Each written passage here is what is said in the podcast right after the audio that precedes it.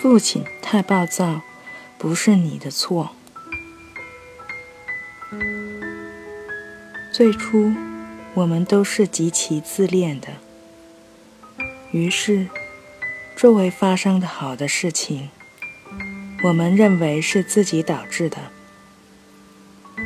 发生的坏的事情，我们也往自己身上揽。好的父母会用爱和耐心帮助我们理解什么是我们该负责的，什么是不该我们负责的。由此，我们慢慢走出这种自恋。但是，假若父母说：“是的，那些所有的坏事情，的确就是你导致的。”这个孩子就无法走出坏的自恋。不幸的是，这样的父母并不罕见。很多父母对无辜的孩子发了一通脾气后，会理直气壮地说：“这一切都是你的错。”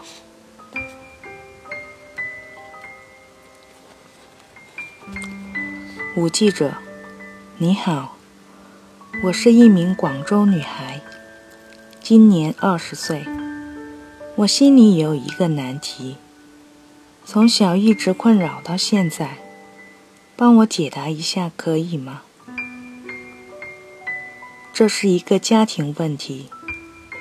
我妈妈一直做商场服务员，爸爸是一名技工，家庭收入一般。问题是。爸爸经常无端端的就开口骂人，事情的起源都是很小的琐事，于是家里总是乌烟瘴气。我小时候如此，现在还是如此。每个星期至少有两个晚上，爸爸会破口大骂，这种感觉真难受。妈妈不敢回嘴。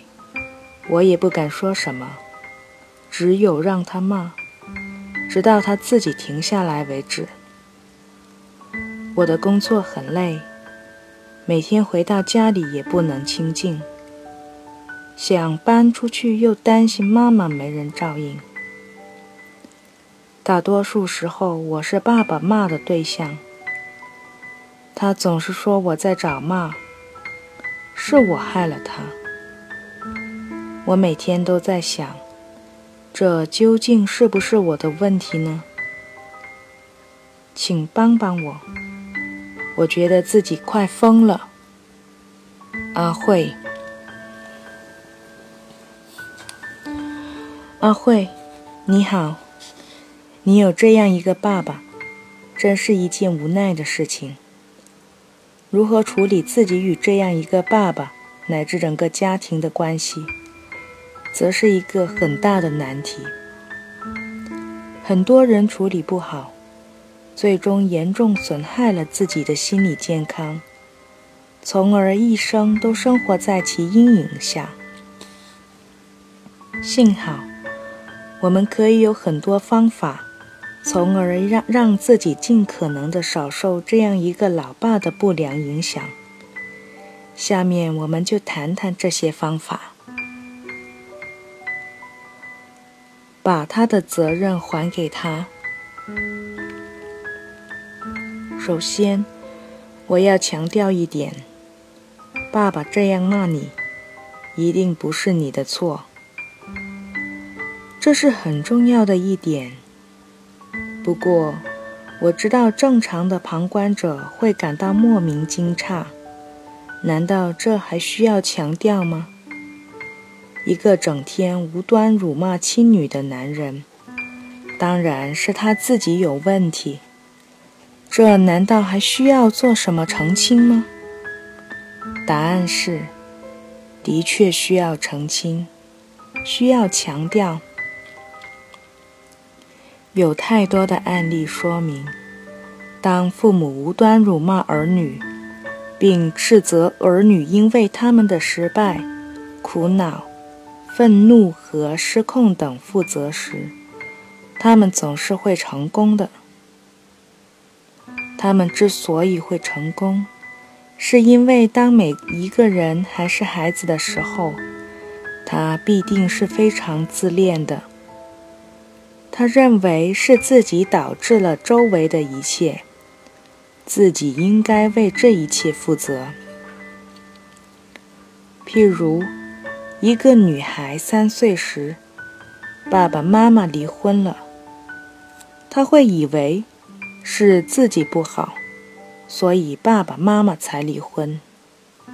相应的，如果身边发生了好事，小孩子也会一样，会天真的以为是自己导致了这种好事的发生。这种好事坏事都往自己身上揽的特点是天生的，所有的孩子都这样。不过，好的父母会帮助孩子明白，什么事情真是他导致的。而什么事情不需要他负责？但糟糕的父母则相反。糟糕的父母喜欢推卸责任，既自恋又弱小的孩子无疑是推卸责任的最佳对象。所以，如果你的父母是好的，我们会逐渐的走出自恋。但如果碰上喜欢推卸责任的父母，我们就难以走出这种自恋的陷阱。等成年之后，仍然会习惯性的以为，的确是自己不好，所以父母辱骂自己是对的。阿慧，你的情况正是后者。爸爸二十年如一日的责骂你。这使得你一直没有机会从消极的自恋中走出来。不过，你正在苏醒，你理智上已意识到，爸爸的指责和责骂是没道理的。把他的责任还给他，下次他再这样做，你起码可以从心里对自己说一句。这是你的问题，不是我的问题。认识并接受真相。心理健康的基石是直面自己人生的真相，而不是盲目乐观。为什么呢？因为我们的心理自我就是以我们的过去为基础。与弗洛伊德齐名的美国心理学家罗杰斯则称，一个人的心理就是由其所有的体验所组成的。这些人生的真相一旦发生，就已注定不可改变。你若想否认这些事实，其实就是在否定自己。我们要学会承认过去，不和过去的任何事情较劲。阿慧，我想你首先要承认两个真相：第一，你的父亲很糟糕；第二，你改变不了你的父亲，你也改变不了你的母亲。在家庭系统中。你是一个无能为力的小女孩。承认这两个真相无比重要。很多优秀女性就是因为不愿意承认第一个真相，同时总怀着要改造男人的梦想，结果会莫名其妙地爱上坏男人。因为只有坏男人才需要改造。而好男人不需要改造，所以他们只对坏男人感兴趣。这种改造梦想也是扎根于童年时的自恋。前面我们谈到，小孩子是自恋的。如果爸爸脾气暴躁，一个小女孩不会认为这是爸爸的错，相反，她会认为是自己令爸爸这么暴躁。那么相应的，她会想，如果她做了一些正确的事情，那么爸爸就会被改造过来，变得不那么暴躁。不幸的是，小女孩的这种改造注定是无望的。因为这不是他的问题，而是爸爸自己的问题，所以爸爸当然不会因为女儿做了什么而变成一个好爸爸。一次努力无效，小女孩会做第二次努力；第二次努力无效，她会做第三次努力，这样不断遭受挫折。最终，他放弃了这种努力，但是他的这种改造梦想并未消失，只是被压抑到潜意识深处。等长大了，这种梦想就会经常被一个像爸爸的坏男人唤起。毕竟，她不再是以前那个弱小弱小的小女孩。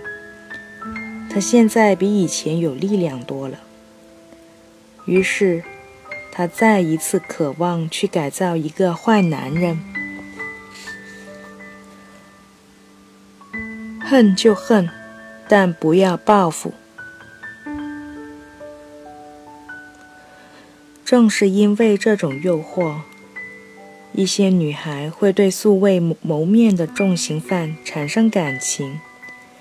譬如重庆一个女孩，就嫁给了一个重刑犯，而在决定嫁给他之前，他们甚至未曾谋面。要想告别这种改造梦想带来的诱惑，就要承认我面前提到的，我前面提到的两个人生真相：爸爸的确很糟糕。我对爸爸无能为力。直面第一个真相时，你会恨爸爸，你会为之痛苦，你还可能会嚎啕大哭。这时，你只管把自己交给情绪，想恨就恨，想哭就哭。情绪是怎样，你就怎样。只有等，只有等你内心郁积的那些情绪宣泄出来后，你才真正有可能告别这一悲惨的事实。不过，这并不是说，如果你恨，你就采取恨的行动，譬如报复爸爸。假若你这样做，那证明你还是渴望去改造爸爸。或改造你的家，你还是在纠缠，而这一切都是无用功。相反，等情绪宣泄出来后，你要把注意力从父母身上移走，回到你自己身上来。你无法改变父母，但你可以改变你自己。如果你越不期望改变爸爸和妈妈，你就越有可能改变自你自己，你的力量就会变得更强，改变自己也更容易。当然，也是因为那个最简单的道理：改变别人永远是最难的，你只有可能改变自己。放弃保护妈妈的想法。你不能改变你爸爸，你也不能为你的妈妈负责。这是一个很容易被忽略的真相。因为爸爸那么糟糕，妈妈显然也是一个受害者。难道我不能去保护妈妈吗？的确是这样。我建议你不要再想着去保护妈妈。在整个家庭系统中，不管孩子是不是家庭的中心，孩子其实都是最没有力量的人，因为即便他处于家庭的中心，父母在乎他都胜于在乎对方。那也不是他努力的结果，而是父母把他置于这种位置，而这种位置其实很不利于他成长。阿慧，至于你这样的家庭，你的影响力要更加微弱。你以为你可以保护你的妈妈，这其实还是源自童年时的那种自恋。这让你以为你能影响你的父亲，但这么多年的事实证明，这些是徒劳的，并且妈妈身上的力量其实强过你，而爸爸的怒气也主要习惯性的集中在你的身上。如果你离开了这个家，你爸爸未必会把本来发给你的怒气转移到你妈妈身上去。这是一个很简单的道理。虽然你现在二十岁了，但你爸爸可能仍按照以前你五六岁的时候那样责骂你，但他不会那样对待你的妈妈。成年人折磨成年人是有风险的，而折磨孩子则相对需要付出很少的努力。更重要的是。你是父亲主要的折磨对象，你是家中主要的受害者，而这个家庭系统不能保护你。那么，你首先需要考虑的是离开这个家庭系统，先保护你这个第一受害者。